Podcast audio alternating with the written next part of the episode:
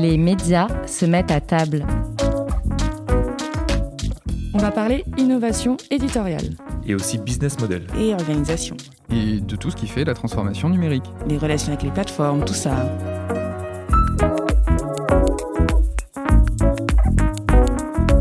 Les médias se mettent à table. Les médias se mettent à table, saison 2, on continue. Et pour le quatrième épisode de cette nouvelle saison, nous sommes heureux de recevoir Emmanuel Alix. Bonjour et bienvenue Emmanuel Alix. Bonjour. Vous êtes le directeur numérique de l'équipe depuis bientôt 7 ans, un groupe que vous connaissez bien puisque vous y avez commencé comme chef de projet Internet, comme on disait à l'époque. Et nous sommes heureux de vous accueillir ici en présentiel chez Creatis.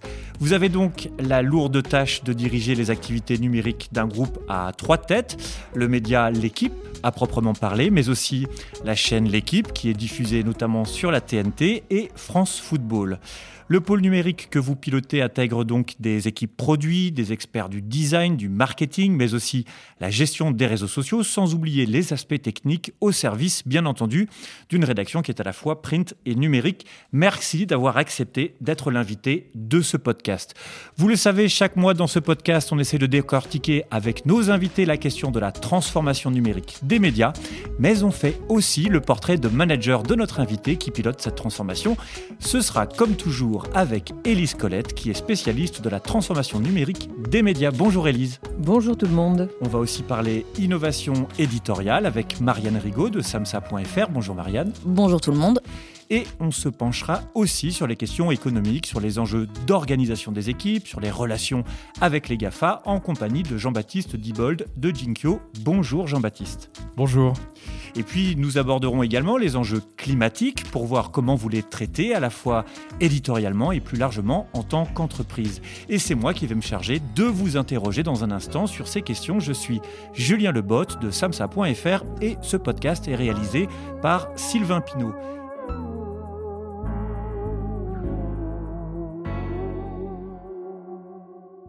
Les médias se mettent à table, c'est un podcast qui est coproduit par samsa.fr, la solution formation des médias engagés dans la transformation numérique, Jinkyo Topics, qui est la plateforme de création de newsletters éditoriales soutenue par leur communauté, et par Creatis, qui accompagne les entreprises de la culture et des médias dans leur développement et leur transformation.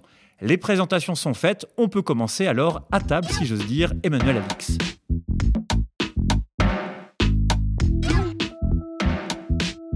On va commencer avec un sujet d'actualité et avec l'invasion russe en Ukraine, une actualité géopolitique qui, évidemment, dans le monde du sport également, peut avoir des résonances. Alors, du côté des audiences, les sujets internationaux, voire géopolitiques et tout ce qui entoure le monde du sport, est-ce que c'est important pour l'équipe, Emmanuel Alix? D'habitude, ça l'est pas, particulièrement, mais là, c'est sûr que vu l'événement, c'est un vrai sujet.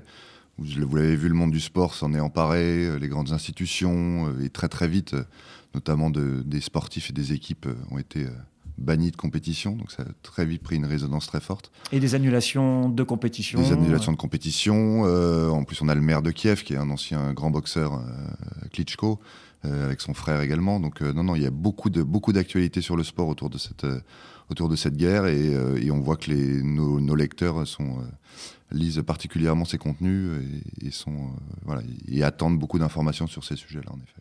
Est-ce que ça veut dire qu'aujourd'hui, l'équipe, quand on est euh, une marque aussi, euh, entre guillemets, référence hein, sur les questions d'actualité sportive, on ne se positionne pas uniquement sur la question des résultats ou des performances. On, traite tout ce, qui, tout ce qui est lié au monde de la pratique sportive Complètement, c'était déjà un, virage qu'on avait pris il y a quelques années. le confinement nous a aussi amené, parce qu'en 2020, on a quand même eu 4 à 6 mois d'arrêt du sport de manière totale. Donc il a fallu qu'on raconte autre chose. Donc on est allé sur... Euh, certaines personnes disent que ça, ça, peut devenir de temps en temps un peu un magazine quotidien.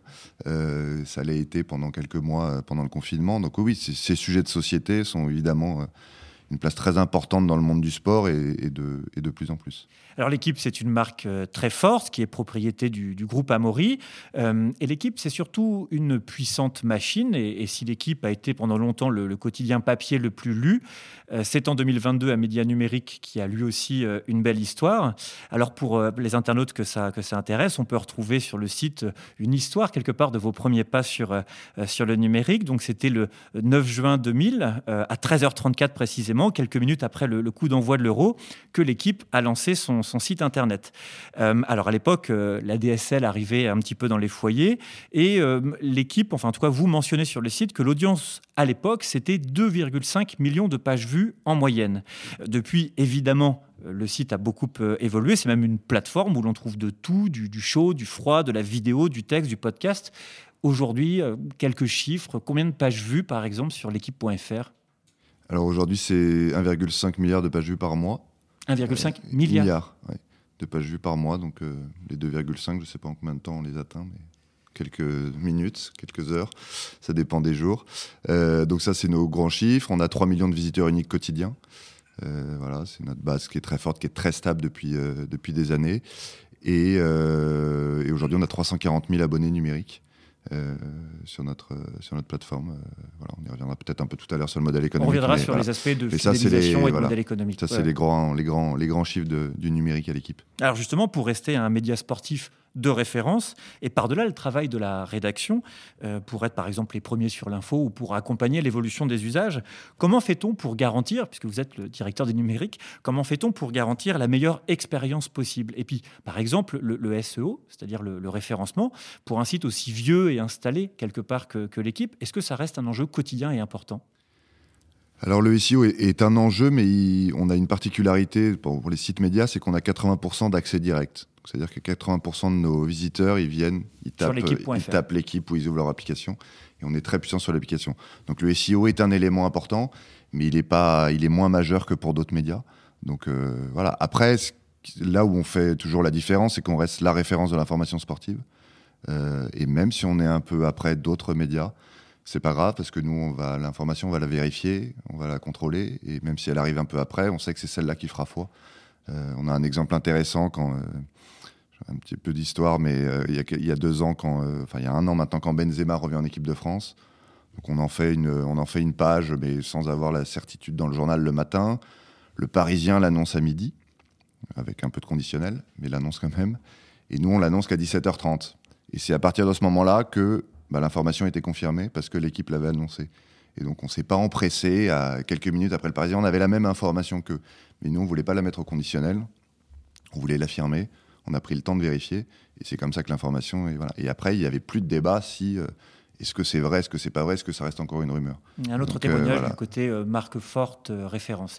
L'expérience de l'utilisateur, c'est un élément qu'il faut évidemment soigner. Alors par exemple, le, temps de chargement d'une page, vous disiez que vous aviez 1,5 milliard de, donc de pages publiées par, par mois.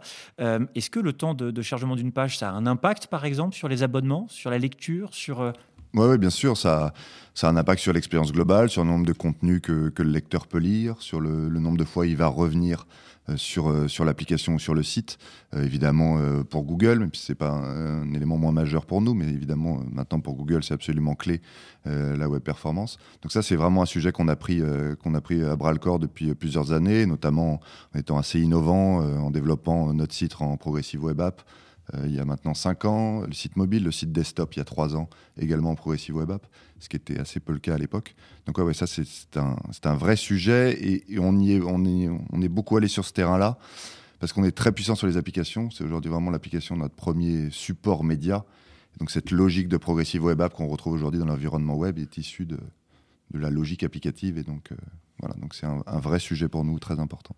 Toujours dans cette logique de, à la fois d'amélioration du confort de lecture et de l'expérience, surtout sur des formats euh, éditoriaux qui peuvent être parfois complexes, euh, et on verra ça euh, un petit peu plus tard. Alors, une question justement que se posent aujourd'hui de nombreux médias, à commencer par les anciens quotidiens, ceux qui viennent du, du print, et c'est le cas de l'équipe, c'est l'organisation de la production et des équipes autour d'une certaine vision des temporalités. Il y a le, très court, le live, celui de la compétition en train de se faire.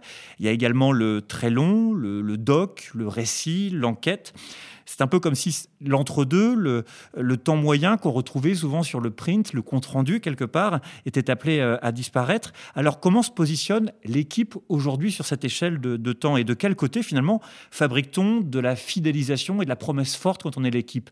C'est sur le très court, le, tout de suite ou c'est au contraire sur l'histoire, le, temps long, les, histoires fortes et les, narrations fortes? Je vais faire une réponse un peu bateau, mais évidemment sur les différents aspects nous, notre objectif, c'est d'être avant, pendant, après. Avant l'événement, Tu vas venir sur l'équipe pour connaître les enjeux, pour euh, la composition d'équipe, euh, voilà, ce qui se passe. Pendant, évidemment, c'est un enjeu qui est clé, le score en ce moment. Et puis, on y reviendra tout à l'heure, mais on essaie de développer de plus en plus une plateforme de streaming avec euh, des événements sportifs dédiés à notre offre numérique. Et après, où on est beaucoup moins dans le compte-rendu, mais on est dans le décryptage, on est vraiment dans la valeur ajoutée. Ce qu'il faut dire, c'est qu'un lecteur de l'équipe, il va, venir il, va venir, il va venir nous lire, parce que soit il sait qu'il va aller voir le match le soir avec ses amis, ou qu'il ne va pas le voir, ou le lendemain parce qu'il l'a vu ou qu'il ne l'a pas vu, mais il a besoin d'informations. Donc on essaie d'aller beaucoup plus loin que juste le compte-rendu qu'on faisait, qu'on fait toujours, hein, mais qui est, va dire, assez, assez simple maintenant, sur quelle est la valeur ajoutée, qu'est-ce qu'on peut apporter en plus. Sachant que nous, un de nos univers de concurrence, c'est aussi quand même les chaînes payantes de sport qui en font de plus en plus, qui essayent d'apporter de plus en plus de valeur ajoutée, qui font des débriefs très longs après les matchs, etc. Et, que nous, on est en capacité d'apporter une certaine valeur ajoutée à tout ça, dans cette profusion d'informations, et comment on arrive à, se, à sortir de ça. Donc, il y a avant, présenter les enjeux, on a quand même un accès à un certain nombre de sportifs, des interviews très importants. Le pendant, autour du live, où on est aujourd'hui toujours très puissant. Et après, où là, ça évolue pas mal, on est beaucoup plus dans le décryptage, dans le retour sur un événement, qu'on essaye de, de, prendre sur le, temps long. Et après, il y a la partie documentaire, qu'on essaye de développer avec, à travers notamment l'équipe Explore, voilà, qui est quelque chose en plus, mais évidemment, euh, dans la profusion d'informations qu'on peut faire, euh, voilà, c'est euh, une ou deux fois par semaine, on arrive à produire de ce genre de contenu. Alors on reviendra sûrement sur ces aspects d'innovation éditoriale et de développement hein, de, nouveaux formats. On va euh, aborder un peu les, questions liées à l'urgence climatique qui sont désormais au cœur de ce podcast. Et, je voudrais savoir comment elles sont en fait finalement abordées éditorialement euh, à l'équipe. Alors on a par exemple tous en tête les commentaires qui ont été suscités par cette photo où l'on voyait lors des JO de Pékin une piste de frisky qui était à la fois recouverte de neige artificielle, mais c'était au milieu d'une zone industrielle grise et, hideuse.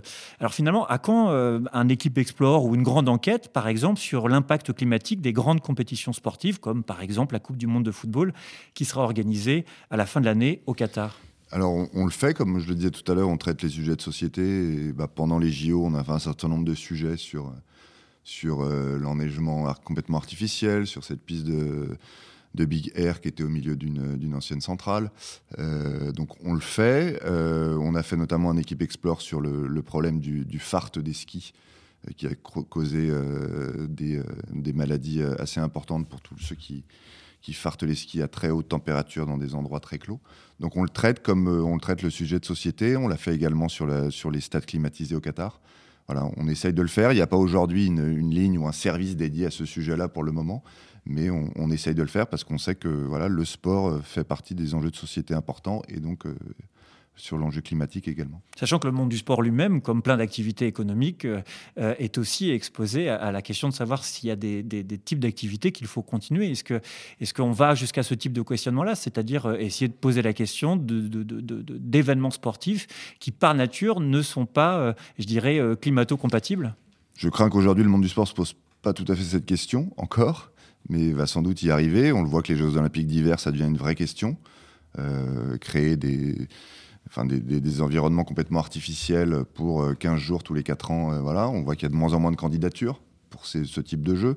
Les prochains seront à Milan et à Cortina d'Ampezzo. Euh, donc voilà, sur un, terrain qui est entre guillemets plus, plus habituel, et, contrairement de Pékin.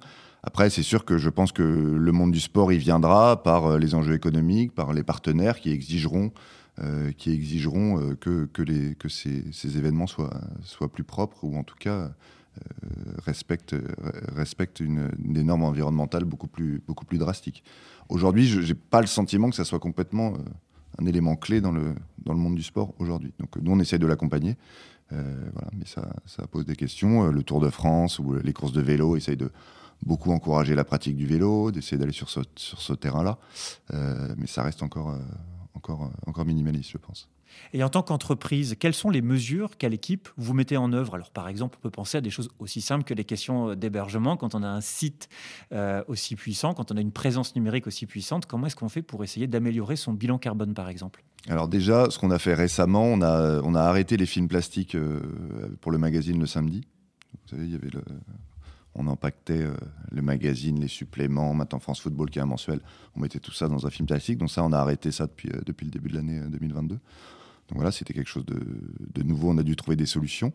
Euh, puis on a aussi l'enjeu de euh, tous nos, euh, toutes les voitures qui vont déposer les journaux dans les kiosques, dans les points, dans les centres de dépôt, etc. Ça, c'est un vrai enjeu sur lequel on travaille, notamment sur l'heure du bouclage du journal, parce qu'en fonction de l'heure du bouclage, on doit rajouter des voitures ou pas. Donc voilà. Et là, on a entrepris une démarche qui est, qui est nouvelle pour nous, qui est vraiment le, bah, le calcul de tout ça. Donc à la fois les enjeux techniques, les enjeux d'hébergement, les enjeux de de mails, de, l'ensemble de, l'ensemble de ce qu'on peut avoir comme impact sur notre bilan carbone. On est en train de l'analyser. Il y a une, voilà, une mission qui est en cours à, à l'équipe pour après prendre des mesures et avoir des objectifs pour réduire notre empreinte carbone. Donc c'est un chantier en cours. euh, Voilà, ça fait aller un an, un, un an ou deux qu'on en parle et précédemment on en parlait peu. Toujours avec quand même cet enjeu du papier euh, et avec l'impression de nos journaux qui est évidemment un enjeu et que je vous avoue je maîtrise un petit peu moins.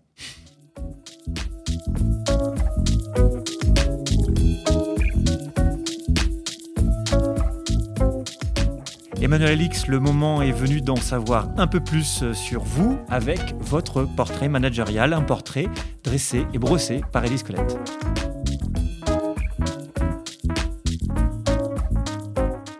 Emmanuel Alix a 43 ans, vous êtes presque un pur produit de l'équipe. Je dis presque parce qu'avant d'intégrer l'illustre quotidien sportif, vous avez passé 5 ans dans la publicité. Après des études d'histoire et un master multimédia au tournant du siècle, on peut dire que vous étiez un peu précurseur, vous entrez chez Havas. C'est le début de votre vie professionnelle entre 2002 et 2007 et vous êtes rapidement en charge de la stratégie numérique des clients de l'agence. À l'époque, on devait dire web euh, et votre rôle était donc de concevoir des sites web qui n'étaient encore ni responsives, ni HTTPS, ni respectueux du RGPD. Il faut dire qu'on n'avait encore que des Nokia 5130 et pas de Facebook. Les smartphones et les réseaux sociaux, c'est au moment où vous arrivez à l'équipe que vous les découvrez, comme tout le monde. Autant dire que c'était il y a une éternité, même si Poutine envoyait déjà des soldats russes dans un pays limitrophe, en Géorgie, mais bon, passons. Vous êtes en, vous, en 2008, euh, à cette époque-là, vous quittez le monde de l'agence pour entrer chez le client, comme on dit dans le jargon. Et ce client, c'est l'équipe. Vous serez d'abord chef de projet Internet. Et quels sont les premiers chantiers auxquels Emmanuel Alix est alors confronté en 2008 Alors c'est le bon moment pour arriver à cet endroit, parce qu'une première mutation très importante se produit. La généralisation des iPhones va amener l'équipe à lancer une application mobile, d'abord payante. Euh, C'était la mode à l'époque et elle coûtait, je crois, 79 centimes. L'appli évoluera beaucoup et prendra différentes formes, mais aujourd'hui, comme vous nous l'avez dit, l'audience numérique de l'équipe, euh, mobile de l'équipe, frôle les euh, 80%. Ensuite, vous devenez euh, directeur marketing. Votre première approche, c'est vraiment le client, la connaissance de son fonctionnement, de ses habitudes, de ses pratiques et euh, aussi ses changements de mode de consommation. Vous faites affiner les outils de monitoring de l'audience pour mieux comprendre ce qu'attendent les lecteurs de l'équipe. Euh, votre passé de publiciste vous aide ainsi à aborder les produits numériques d'un point de vue utilisateur. Mais vous êtes aussi euh, geek et vous savez lire du code. Votre portefeuille de directeur marketing s'élargit donc avec celui des projets et vous voilà à piloter des product owners et des data managers. Je ne sais pas si c'est le nom que vous leur donnez, euh, mais ça doit être des fonctions équivalentes. En 2015, votre intitulé change. Vous devenez CDO, Chief Digital Officer, ou directeur du numérique en bon français. Vous dirigez près de 80 personnes dans des domaines aussi variés que le développement web, le marketing, la gestion client, les réseaux sociaux aussi, la publicité et surtout les abonnements. Est-ce à dire, Élise, qu'Emmanuel Alix est à la fois au four et au moulin? Oui, comme souvent dans le numérique. Résultat, vous êtes aujourd'hui un expert des questions business et législatives liées au numérique. Vous êtes d'ailleurs vice-président du GEST, le groupement des éditeurs de services et de contenus en ligne, et à ce titre, vous suivez de très près les questions liées aux droits voisins. Évidemment, dans une entreprise comme l'équipe, le numérique ne peut rien faire sans la rédaction. Et avec elle, vous travaillez en bonne entente. Vous avez un allié de poids, Jérôme Casadieu, directeur de la rédaction, qui lui aussi vient du numérique. Vous travaillez ensemble depuis une dizaine d'années et vous partagez la même vision. Le numérique ne doit pas être juste un canal supplémentaire, euh, ni même plusieurs canaux supplémentaires, il doit être le canal principal. Vous avez ensemble décidé qu'un membre de votre équipe data participerait à la conférence de rédaction quotidienne pour informer les journalistes des performances de leurs articles et des sujets euh, qui, trouvent leurs lecteurs. Sur l'équipe Explore, de la même manière, vous parvenez à travailler main dans la main avec la rédaction en essayant de viser au plus juste pour toucher euh, le plus grand nombre de, de lecteurs toujours.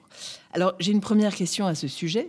Est-ce que les journalistes de l'équipe acceptent facilement d'avoir un cheval de Troie du marketing dans leur conf de rédac.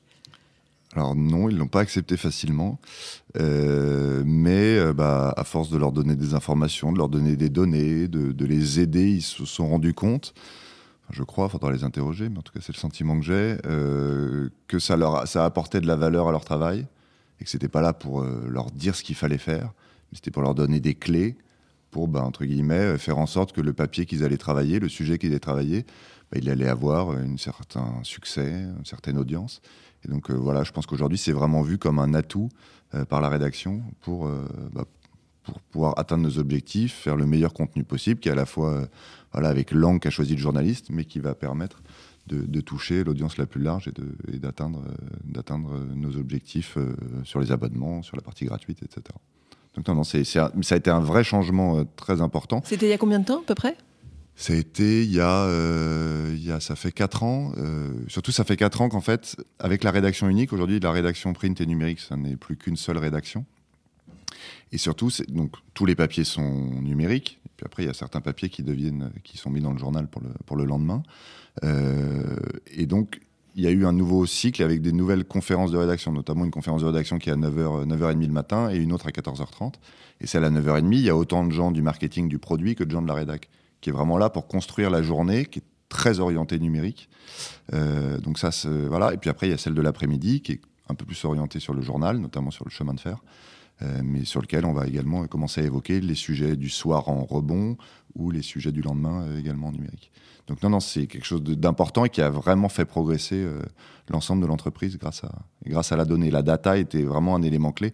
Ça permet vraiment à ces équipes marketing de venir discuter avec les journalistes sans être là pour dire ton sujet il est bon, il est pas bon. C'est le chiffre qui va donner une indication, qui va donner une clé euh, et qui va, qui va aider la rédaction. Et du coup, est-ce que vous diriez que le numérique est vraiment le premier canal de l'équipe maintenant? Est-ce que, le, est-ce que le, le journal, le print, euh, n'est plus le navire amiral? Si c'est toujours le navire amiral, enfin c'est toujours, ça a toujours une place très importante, notamment parce que la une du journal reste quelque chose de majeur dans l'univers du sport. On attend tous les jours la une de l'équipe, sur quoi l'équipe va titrer. On peut faire plein de super unes sur le site. Ça n'a pas du tout la même résonance que la une du journal. Donc ça reste vraiment, euh, vraiment très important. Et au final, quand on prend une journée, il y a euh, plus de journalistes, notamment toute la partie d'édition, de maquettistes, de DA, etc., qui travaillent pour le journal. Il y a quand même toujours cet enjeu de bouclage à minuit, minuit et quart tous les jours, qui concentre encore une bonne partie de la rédaction. Donc euh, non, non, le journal reste fort. C'est comment on arrive à se transformer et à amener que tous ces contenus-là prévus pour le journal, ils alimentent bien le site web, on les publie à la bonne heure, ils répondent à notre stratégie euh, numérique. Mais non, le, journal reste encore très fort et en termes de chiffre d'affaires, on y reviendra tout à l'heure, ça reste encore euh, une bonne partie du chiffre d'affaires de l'entreprise. Vous, vous parliez de transformation, donc elle date un petit peu euh, à l'équipe. Vous diriez que quels ont été les principaux freins à la transformation, ou en tout cas, euh, quelles ont les résistances plutôt que, que les freins Qu'est-ce qui, a posé le plus de problèmes? On a évoqué la question de faire discuter entre eux les gens du marketing et, ou de la data et la, et la rédaction. Est-ce qu'il y a eu d'autres euh, résistances? Oui, alors je pense que même avant de discuter entre euh, on va dire, les journalistes et le reste de l'entreprise, c'était le numérique et la télé ont été créés à côté du journal. Moi, quand je suis arrivé en 2008, on était dans d'autres locaux. Euh, moi, j'allais une fois par mois dans les locaux du quotidien euh, pour une réunion. Euh, Et ça, ça a duré jusqu'en 2013, ou 2013 ou 2014. Euh, voilà, donc il y a quand même cet enjeu-là. Il y a quand même toujours deux entités juridiques au sein de l'équipe. Une entité, on va dire, pour les journalistes, une entité pour les, non-journalistes. Donc il y a tout ça qui prend du temps. Donc je pense que ça, ça a été des freins. Après, je pense que ce qui a permis d'accélérer, c'est quand même le passage au modèle payant, en partie payant, à ce modèle hybride gratuit et payant, qui a, je pense, un peu rassuré, euh, rassuré euh, historiquement. L'équipe a toujours vendu son contenu. Euh, Pendant un certain nombre d'années, il a été gratuit, euh, 100% gratuit sur le numérique. Et le fait de passer à un modèle hybride a, je pense, vraiment permis de, voilà, d'amener les deux, les deux modèles ensemble et qu'ils essaient de- de se contribuer mutuellement. Le gratuit va amener à avoir plus de gens sur le payant, etc. Et que ce modèle-là a été compris. Je pense que ça, ça a été un, élément, on va dire. La question, c'était les freins, mais je le verrais plutôt comme un élément d'accélération. Et ce modèle 100% gratuit jusqu'en 2014, euh, voilà, a, freiné le, a freiné le lien entre les deux. On arrive au plat de résistance de ce podcast. On va parler business model et innovation éditoriale. Le moment est venu de vous interroger sur les questions d'innovation éditoriale avec Marianne Rigaud.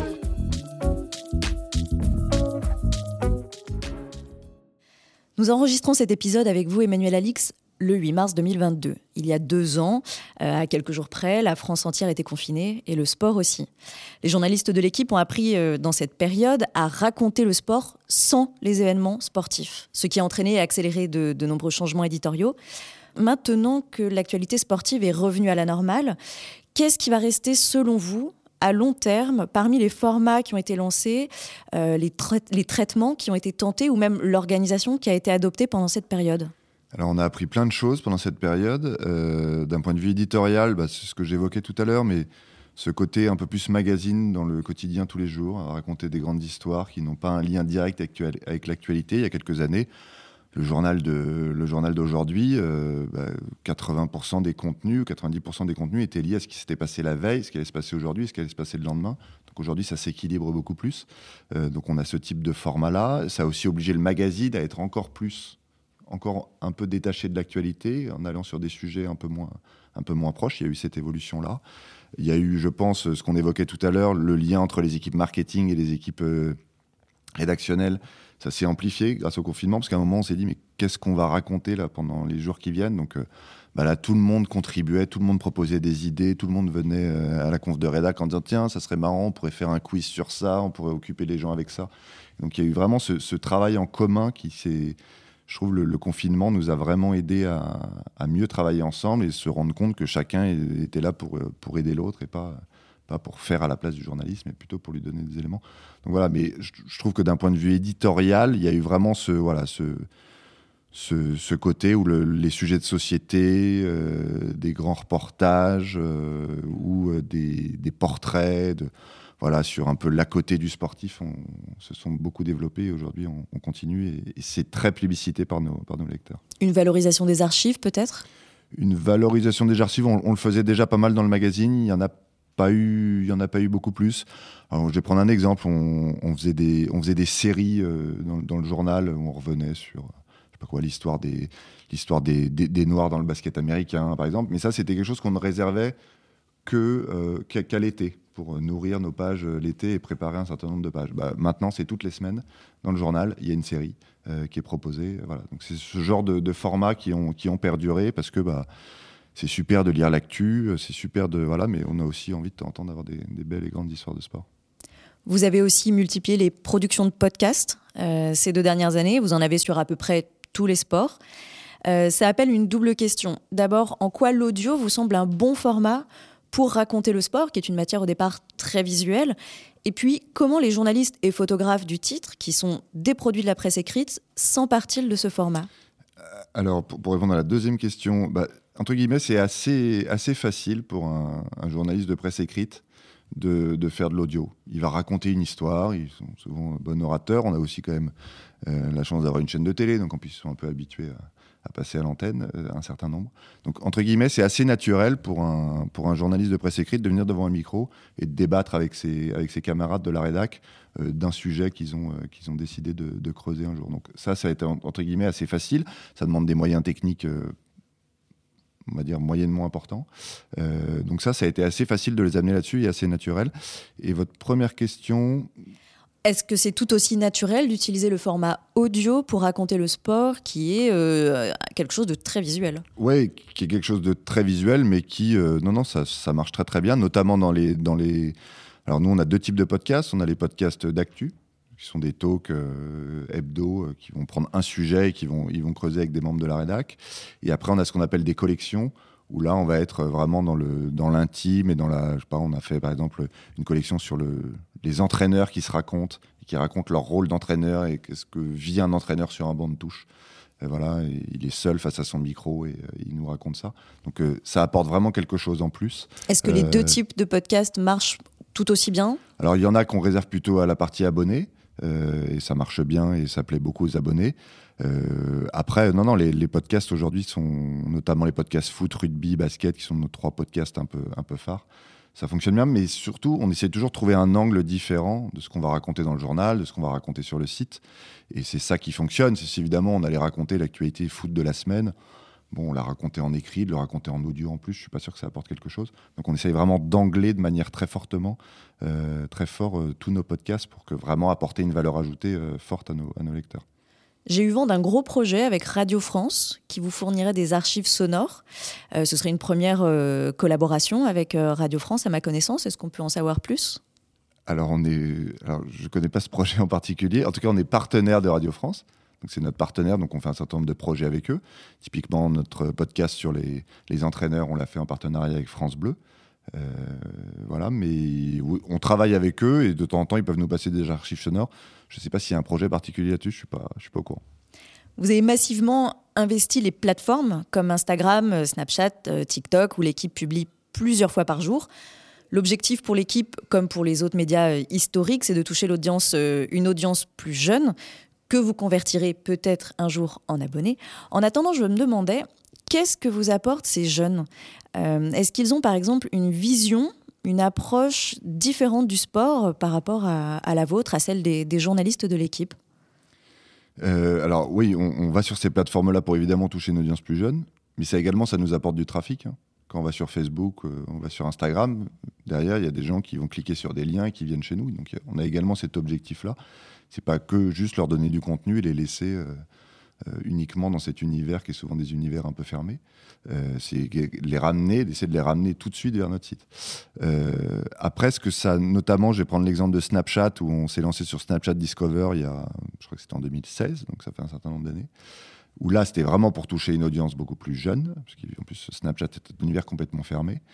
Euh, on a, tous les jours, on a entre 3 et 500 000 personnes qui consomment notre édition, notre édition qu'on produit quotidiennement sur Snapchat, et 70% ont, ont, moins de, ont moins de 18 ans. Donc on arrive vraiment à toucher une cible euh, très jeune. Ce que ça nous a appris typiquement, c'est qu'un papier de 5000 signes pouvait se raconter dans une story Snapchat et que ça fonctionnait. Et ça, euh, je pense que quand les journalistes le voient, ils se disent Attends, j'ai fait mon papier. Et en fait, vous arrivez à le résumer en, euh, en 10 écrans et vous arrivez à le raconter. Et même nos lecteurs disent Mais ça va même pas assez vite. Donc ça nous oblige à nous poser des questions sur on ne changera pas le fond du papier, on ne changera pas le fond du contenu. C'est comment on arrive à le raconter différemment. Et je pense que c'est ça que ça nous apporte, ce type. De plateforme. C'est comment, avec un contenu qui est le même, qui évidemment moins, on va donner moins de détails, mais comment on arrive à le raconter différemment. Comment vous vous adaptez aussi à un mode de consommation beaucoup plus euh, snacking, quoi. Exactement. Sans, sans dénaturer le fond de ce qu'on veut raconter. Et je pense que c'est ça notre, notre enjeu, et qui est, qui est évidemment essentiel pour que demain, parce que l'équipe, on a toujours dit, c'est un, un, peu un média de transmission. Enfin, c'est comme ça que nous on le raconte. Je ne sais pas si vous le partagez, mais c'est euh, son père ou son grand-père. On l'a vu lire, on l'a vu avec le journal, on l'a vu euh, nous emmener sur les routes du Tour de France euh, l'été avec le journal à la main. Et comment bah, on arrive quand même à travers même les plateformes, on est plus sur un objet qu'on va se passer. Comment cette marque l'équipe va rester la référence pour aujourd'hui les gamins de 15 ans qui vont euh, être sur euh, abreuvé d'infos plus ou moins vérifiées, plus ou moins bonnes, mais pourtant ils ont l'impression d'avoir les bonnes informations sportives. Et comment on arrive à faire ça? Et donc, c'est pour ça qu'on veut rester sur le fond, sur la, bonne info, tout en essayant de la raconter avec les codes d'aujourd'hui. Mais c'est un vrai, vrai enjeu. Ouais. Et justement, ces gamins de 15 ans, euh, qui écrit pour eux? Est-ce que, ce, est que les contenus qui sont produits pour les plateformes sont produits par des journalistes historiques que vous avez fait pivoter vers cette nouvelle écriture? Ou est-ce que ces comptes sont confiés d'office à des jeunes recrues? Euh, Jeunes en âge, oui, je veux oui, dire. tout à fait. C'est tous les contenus publiés sur les plateformes euh, sociales, c'est une équipe dédiée social media qui doit avoir en moyenne d'âge entre 25 et 28 ans. Parce que c'est plus intuitif pour eux de s'emparer de ces codes ou parce qu'il y avait une résistance en interne de la part des journalistes historiques qui n'avaient pas forcément envie d'aller renouveler leur façon de raconter le sport? Je pense que ça s'est un peu fait comme ça, c'est qu'au démarrage, c'est des équipes en dehors de la rédac qui s'en sont occupées. Après, il y a quand même cet enjeu de comment on va raconter une histoire avec quand même sur les plateformes euh, sociales. Ce que j'expliquais, un des objectifs, c'est de ramener les gens chez nous, avec quand même cette euh, vision aussi marketing, marketing éditorial sur euh, comment on va accrocher, comme il faut être très rapide, et voilà, comment on va l'accrocher, ce qui est, je pense, moins dans la culture aujourd'hui du journaliste du site ou du, ou du, ou du, ou du journal. Donc ça s'est fait plutôt comme ça et aujourd'hui ça se fait de manière voilà beaucoup d'échanges entre la rédaction et l'équipe social média pour dire tiens non faites pas cet angle un papier qui peut avoir plusieurs plusieurs voilà on va plutôt focuser sur un, un, angle du papier plutôt qu'un autre. Donc il y a beaucoup d'échanges qui est, qui est fait là-dessus mais voilà aujourd'hui c'est une équipe séparée. J'ai une dernière question pour euh, clore cette partie sur les enjeux éditoriaux. Euh, comment est-ce que la rédaction de l'équipe se prépare, les rédactions de l'équipe se préparent pour couvrir les JO de 2024 alors, euh, ils se préparent, on s'y prépare activement parce qu'évidemment pour nous, et on va dire c'est de maintenant jusqu'au JO 2024 parce qu'évidemment euh, l'équipe sera le média de référence de Paris 2024. On n'aura pas les droits, on diffusera pas les compétitions, euh, mais néanmoins, on va voilà. Donc, on, a une cellule qui se crée pour travailler sur ces sujets-là, euh, très en amont. on a fait une opération que vous avez peut-être vue à J-1000 de Paris 2024. on a on a reproduit le format du journal de parce que les Jeux à Paris étaient en 1924 voilà, avec euh, Mbappé qui, nous avait fait euh, l'amabilité de venir prendre, se prendre en photo euh, avec la tenue de l'époque, des joueurs de foot, etc. Et on avait fait tout un journal qui partait de 1924 et qui arrivait jusqu'à 2024 avec toute une, toute une déclinaison. Donc voilà, donc on, veut avancer là-dessus. On travaille avec Radio France sur un événement qui s'appelle Sport en scène qu'on a annoncé il y a quelques, bah, à l'occasion du J-1000 de Paris 2024 pour vraiment se dire que le sport doit avoir une place très forte dans la société en vue de Paris 2024. on, doit réussir à l'ancrer de plus en plus. Donc voilà, donc il y a une équipe à la rédaction qui travaille sur ces sujets-là, et il y a une équipe même globale dans l'entreprise qui, travaille pour que vraiment, à l'occasion de, ces jeux-là, l'équipe soit vraiment euh, encore plus qu'il n'est aujourd'hui le média de référence euh, sur ce sujet-là. Et au-delà du pur sport, également des sujets de société, euh, des sujets de comment la place du sport dans la société doit, doit être plus importante.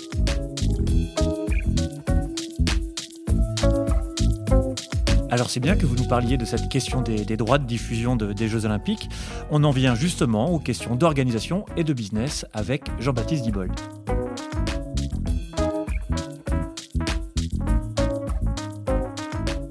Directeur général du Figaro a expliqué récemment que les grands journaux ont trouvé, bonne nouvelle, leur modèle après un gros travail de conversion vers le numérique. Alors, aujourd'hui, début 2022, euh, est-ce que l'équipe a trouvé son modèle et, très concrètement, à quoi il ressemble? Je dirais que les paramètres majeurs, c'est la publicité, l'abonnement, le numérique, le papier. Euh, oui, alors est-ce qu'on a trouvé notre modèle? Je ne sais pas. Euh, je serais peut-être un peu moins affirmatif. on le verra, on le verra à l'avenir. En tout cas, je pense que si je prends le, le papier reste encore un modèle qui fonctionne, même si évidemment il est... Les grands équilibres, du coup Aujourd'hui, les grands équilibres, c'est 70% euh, euh, on va dire la vente de nos contenus, 30% la publicité. Et les abonnements, euh, comment ils se répartissent? Alors, on a une particularité, c'est qu'il n'y a pas d'abonnement papier à l'équipe, parce qu'on boucle trop tard. Donc on boucle entre minuit et minuit et demi. Donc on ne peut pas rattraper le circuit postal. Donc on n'a pas d'abonnement. Donc on n'a que des abonnements numériques. Mais aujourd'hui, ça représente. Euh, aujourd'hui, les abonnements doivent représenter 25% euh, du chiffre d'affaires de l'entreprise. Des abonnements uniquement numériques. Et la publicité, comment ça évolue en ce moment? Bah, évidemment, la publicité du print a, tendance à baisser, mais euh, on a sur le numérique, on a après une baisse entre depuis entre 2016 et 2020. Là, on arrive à, restabiliser et à, repartir légèrement en croissance. Après, est-ce que c'est euh, structurel ou conjoncturel J'ai pas, pas tout à fait la réponse encore aujourd'hui. Euh, voilà. Après, on a aussi la, puissance de la chaîne de télé, euh, qui elle en publicité marche bien, en audience marche de mieux en mieux, et donc sur le marché de la publicité télé, c'est un peu plus mécanique. Donc plus on a de part d'audience, plus on a de revenus publicitaires. Donc ça, c'est vraiment l'élément en forte croissance d'un point de vue publicité.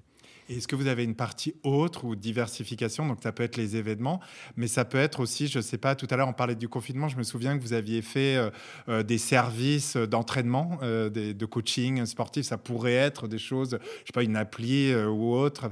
comment vous voyez ces autres sources de financement? Alors, je pense qu'il faut qu'on faut qu'on teste des choses. Après, le, ce qu'on se dit, c'est que déjà, essayons de bien stabiliser notre modèle, qui est de vendre nos contenus. Euh, de faire en sorte que ce modèle-là fonctionne bien et soit pérenne et que notre modèle euh, on soit voilà un avenir euh, certain. et après, peut-être qu'on se, on se, mettra à développer d'autres choses. Mais aujourd'hui, on a quelques activités, on vend des photos, on peut faire des événements, on a fait des ventes aux enchères, ce genre de choses, mais ça reste marginal dans notre activité. Je crois que l'équipe veut sortir du kiosque numérique caféine.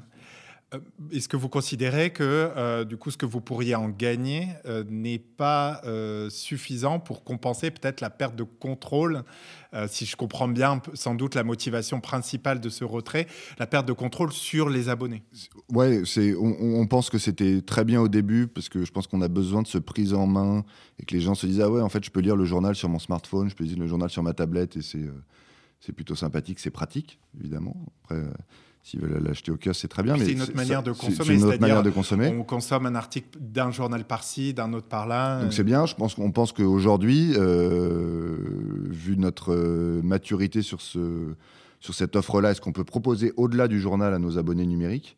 Il faut absolument qu'on puisse les maîtriser, les connaître, et que voilà, le jeu en vaut pas la chandelle de, de continuer à être sur ces plateformes-là. Alors, petite question sur les droits voisins dont euh, Elise parlait tout à l'heure. Qu'est-ce que ça peut constituer en termes de revenus?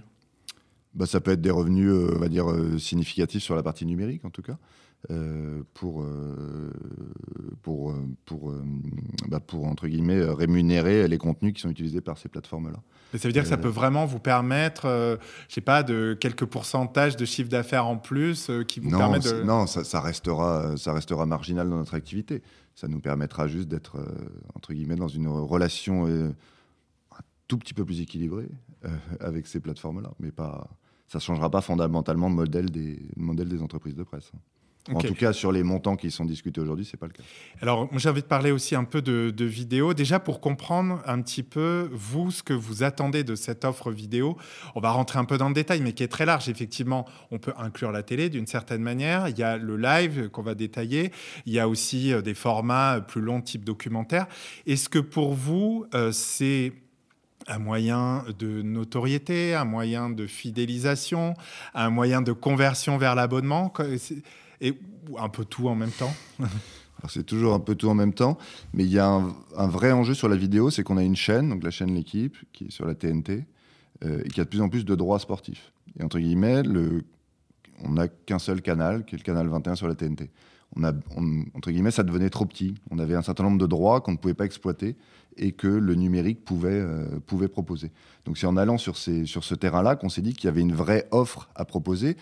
Aujourd'hui, on va dire les, moins en moins de sports payants, moins, en moins de sports gratuits à la télé. France Télé se désengage un petit peu, euh, des réductions budgétaires. Euh, tout euh, Beansport, Canal, ex-Téléfoot, maintenant Amazon. Beaucoup de choses sont pris par les chaînes payantes et ne vont que sur les droits très très euh, premium. Donc c'est principalement le football, le rugby et, le tennis. Et donc il y a une vraie place pour tout le reste du sport et l'équipe, ça traite de tous les sports.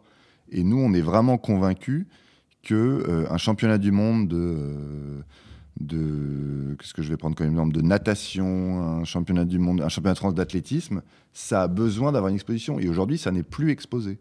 Ça n'est plus exposé nulle part. Et on est convaincu que si on veut que les gens consomment du sport, il faut qu'il le voit.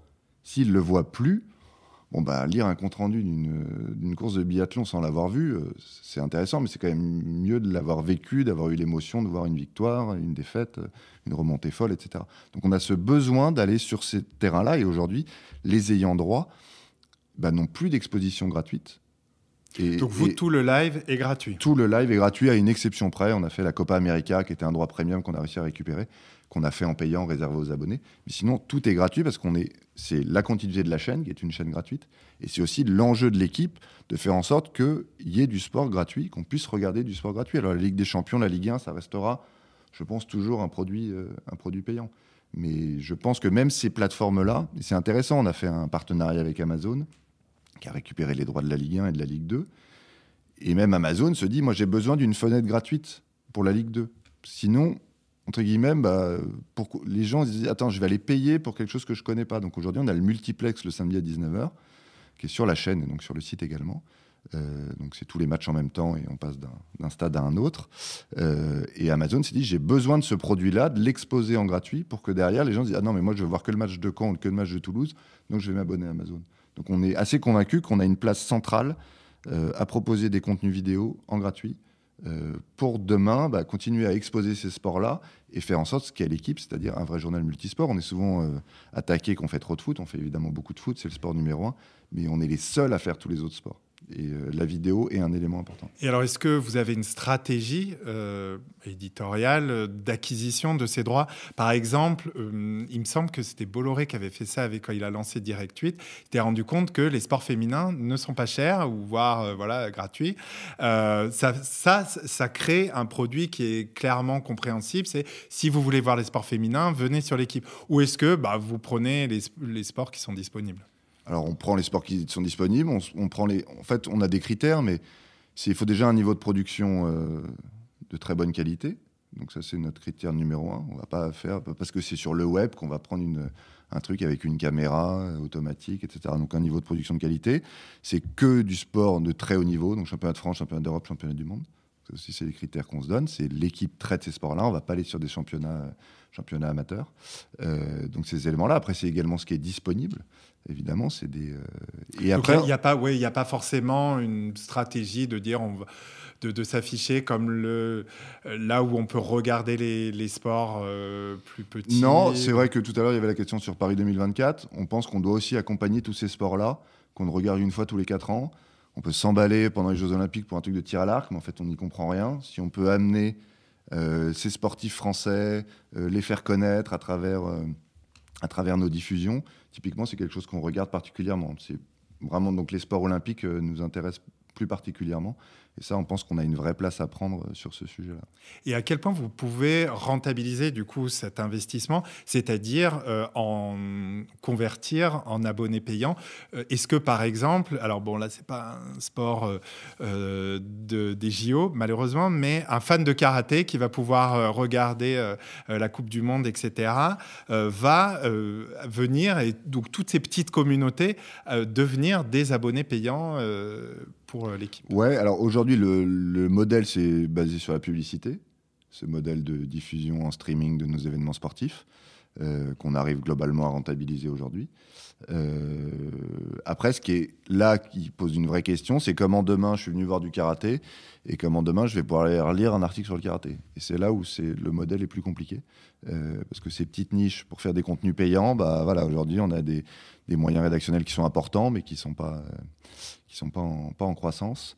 Et donc voilà, il faut qu'on arrive à faire des choix. Des et en même temps que vous êtes les seuls à pouvoir faire, c'est-à-dire d'avoir les moyens d'avoir des sports de Donc on va le faire sur le championnat du monde, on va le faire sur, le, sur les grands événements de tous ces sports-là. Après, c'est sûr que celui qui est venu pour le karaté, il faudrait que chaque semaine, on arrive à lui proposer un contenu karaté. Ce qu'aujourd'hui, on n'est pas, on n'est pas en mesure de faire.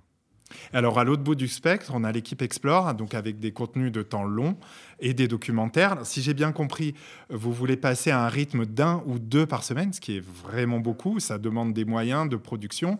Euh, alors là, quelle est la stratégie? C'est-à-dire, est-ce que c'est de l'exclusif pour vos abonnés payants euh, ou est-ce que vous pourriez aussi produire pour Amazon ou Netflix euh, Comment Non, alors ça, aujourd'hui, la stratégie, c'est vraiment pour nos abonnés. Euh, c'est pour vraiment offrir quelque chose en plus de l'actualité, de tout ce qu'on a évoqué tout à l'heure. C'est vraiment de se dire, bah, en plus j'ai ça, en plus j'ai ce documentaire, en plus j'ai ce grand format. Euh, voilà. Et c'est vraiment dans un enjeu de fidélisation de l'abonné, euh, pour lui proposer quelque chose en plus. Et comment vous avez mis le curseur justement? Parce qu'un ou deux par semaine, c'est beaucoup. Je crois qu'avant. Avant, c'était un par mois. Voilà. Et, Avant, c'était un par mois et c'était gratuit. Ouais. On a décidé de le passer en payant parce qu'on s'est dit qu'il y avait un, vrai besoin d'offrir ça à nos abonnés. On pensait que c'était un vrai atout et qu'on avait un certain nombre de lecteurs qui ne venaient lire que pour l'équipe Explore et assez peu le, reste, le reste du temps.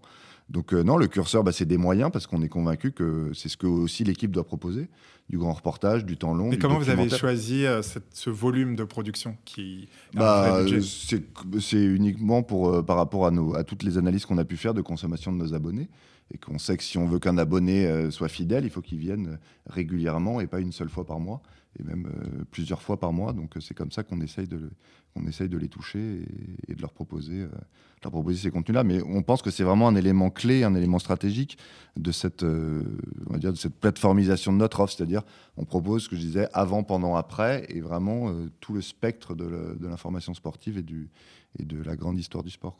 Et peut-être une toute dernière question pour conclure, justement, avec cette plateforme maintenant que vous avez qui est numérique, vous avez une quantité de données. Comment vous exploitez un peu ce trésor de guerre euh, de data? Ben, ça, ça, a pris du temps, mais aujourd'hui, on, a une, euh, on a une vraie plateforme data qui nous permet d'analyser tous les comportements des utilisateurs.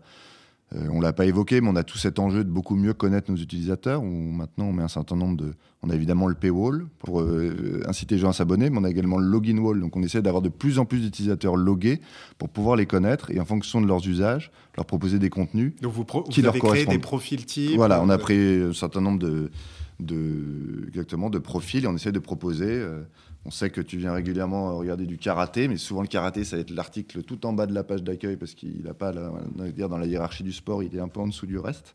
Euh, et bah celui-là, comment on va te le remonter dans les premières positions pour que quand tu viens, tu ouvres l'application, tu sais qu'il y a un contenu, on sait qu'il va t'intéresser. Donc il y a tout ce travail-là. C'est grand profil ah bah, c'est par sport et par, euh, c'est par sport et par club. En gros, c'est vraiment c'est euh, les fans de foot euh, avec euh, différents niveaux, enfin les, fans de sport, les fans de certains clubs, de certains sportifs. voilà, il y en a qui sont très. Par exemple, Nadal, Federer, il y a vraiment des monomaniaques de ces, de ces contenus-là. Donc, comment on arrive à leur proposer Donc voilà, c'est vraiment lié vraiment à la nature du contenu. Puis après, il y a aussi contenu froid, contenu chaud. Enfin, il y a tous les critères qu'on peut, peut offrir à nos lecteurs. Merci Emmanuel Alix, c'est donc maintenant le moment de passer au dessert. Dernière séquence de ce podcast, c'est le moment des questions de la communauté créative qui est composée d'entrepreneurs des médias et qui est présente ici pour assister euh, à cette interview. Et on écoute euh, bah, Victor euh, Bossins qui est ici et qui justement a une question pour vous, Emmanuel Alix. Victor. Bonjour, je suis assez fan de votre nouvelle plateforme de contenu Explore dont on a parlé justement et merci pour ça. Et je me demandais en fait combien de temps vous avez mis pour la mettre en place parce que j'imagine que c'était un assez gros chantier que vous n'avez pas réalisé avec l'arrivée du, enfin en tout cas la mise en avant du live. Et en deuxième question, donc vu que votre rythme de production euh, va augmenter, combien de temps vous passez parce qu'il y a un vrai travail de direction artistique sur ces long format, combien de temps vous passez? Alors, on a e-, Explore, ça existe depuis 2012. Hein. on avait, euh, on parlait de Jérôme Casadieu tout à l'heure. C'est lui qui était euh, journaliste au magazine et qui avait fait le premier d'équipe Explore, qui avait raconté l'histoire de la Dream Team 92 en rencontrant tous les joueurs de basket américains qui avaient participé. Et après, on avait décidé de le faire. Donc, on avait quand même cette base-là. Il y avait déjà un service Explore qui travaillait euh, sur ces sujets-là. Après, la plateforme, on l'a créée en neuf mois. L'année dernière, euh, un peu à la suite du confinement, on s'est dit il faut vraiment qu'on aille sur ce temps long, il faut vraiment qu'on aille proposer autre chose que juste l'actualité. Donc on s'est dit que c'était le bon moment d'y aller. Euh, et après, ça dépend des formats. On essaie quand même un peu de templétiser aujourd'hui nos, nos, nos, différents formats qu'on peut proposer. On va quand même de plus en plus sur la vidéo. Avant, on était beaucoup sur des euh, longues formes, donc qui mélangeaient du texte, des vidéos courtes, de la photo. On essaie d'aller beaucoup plus dans le documentaire vidéo. Donc, euh, entre guillemets, la DA euh, prend un peu, un peu plus rapide que, précédemment. Mais ça peut, être, ça, peut être, ça peut être deux semaines, et puis ça peut être des reportages qui durent un mois. Enfin, là-dessus, on est. Voilà, ça, dépend vraiment des, vraiment des sujets et vraiment des, des enjeux qu'on a. Voilà, on essaie d'être de plus en plus dans les séries également pour essayer de voilà que les gens reviennent régulièrement et de ne pas tout donner d'un coup et d'essayer de, de, sérialiser un peu nos, nos contenus. Mais voilà, on, y croit beaucoup et on est assez aussi content éditorialement de ce qu'on arrive à proposer. J'évoquais tout à l'heure l'histoire du fart sur les skis, mais voilà, c'est quelque chose que on est convaincu qu'il faut qu'on fasse. Euh, on a fait une course, celui qui a le mieux marché, c'est un, un explore sur une course complètement improbable qui s'appelle euh, euh, la Barclay aux États-Unis. Et donc, le documentaire, on a bah, le, rédacteur en chef d'Explore, Aurélien Delfos, qui connaît très, bien ce sujet, l'a fait plusieurs fois qu'il le fait. Voilà, et ça, ça marche super bien. Et c'est vraiment là-dessus que les gens nous attendent. Euh, et on est très fiers d'arriver à proposer cette offre qui est vraiment euh, unique, originale et que, même, je pense souvent, ça a toujours été un peu la question, c'est comment on arrive à, à étonner, quoi. Ah oui, l'équipe a fait ça, l'équipe est allée sur ce terrain-là. Et on pense qu'Explore, ça doit, ça doit arriver à proposer ça.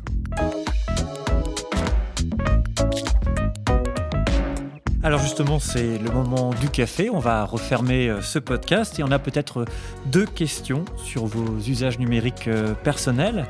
D'abord, quelles sont les applications mobiles que vous utilisez le plus, Emmanuel Alix? Malheureusement, Twitter. sans doute. Des formations professionnelles Ouais, ouais, je sais pas, peut-être, je, sais pas. Twitter beaucoup, lecteur du Monde également, de manière aussi assez assez compulsive. Euh, voilà, beaucoup d'applications de, médias et de réseaux sociaux, de manière assez classique. Alors si vous étiez à notre place, vous inviteriez qui dans ce podcast? Autrement dit, qui est-ce que vous, aimeriez euh, entendre euh, pour nous parler de la transformation numérique de son média ou d'ailleurs de la transformation climatique de son média? Moi, il y a, une, vraie question. Alors, évidemment, ça va être le secteur de la presse, mais je trouve que la, transformation de la PQR est assez intéressante. Je ne sais plus si vous avez déjà des invités sur le sujet, mais voilà, je trouve que les gens de West France font un, très bon boulot, notamment en allant sur d'autres terrains que l'information, dans le service, euh, et tout ça. Donc, euh, typiquement, je trouve que les gens de West France sont assez intéressants à rencontrer. Ils ont investi dans pas mal de startups, dans pas mal de boîtes. Euh, Avec même leur incubateur, et il y a plein de choses à raconter. Merci Emmanuel Alix d'avoir été l'invité du podcast Les médias se mettent à table. C'est un podcast coproduit par samsa.fr, la solution formation des médias engagés dans la transformation numérique, Jinkyo Topics, la plateforme de création de newsletters éditoriales soutenue par leur communauté, et par Creatis qui accompagne les entreprises de la culture et des médias dans leur développement et leur transformation.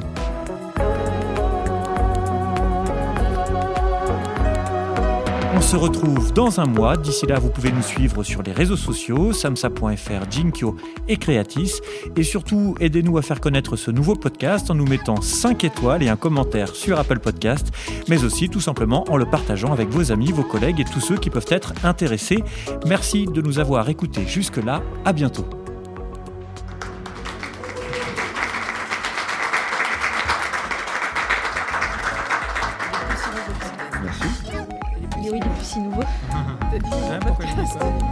Parce qu'en fait, la phrase n'a pas été Ah oui, oui.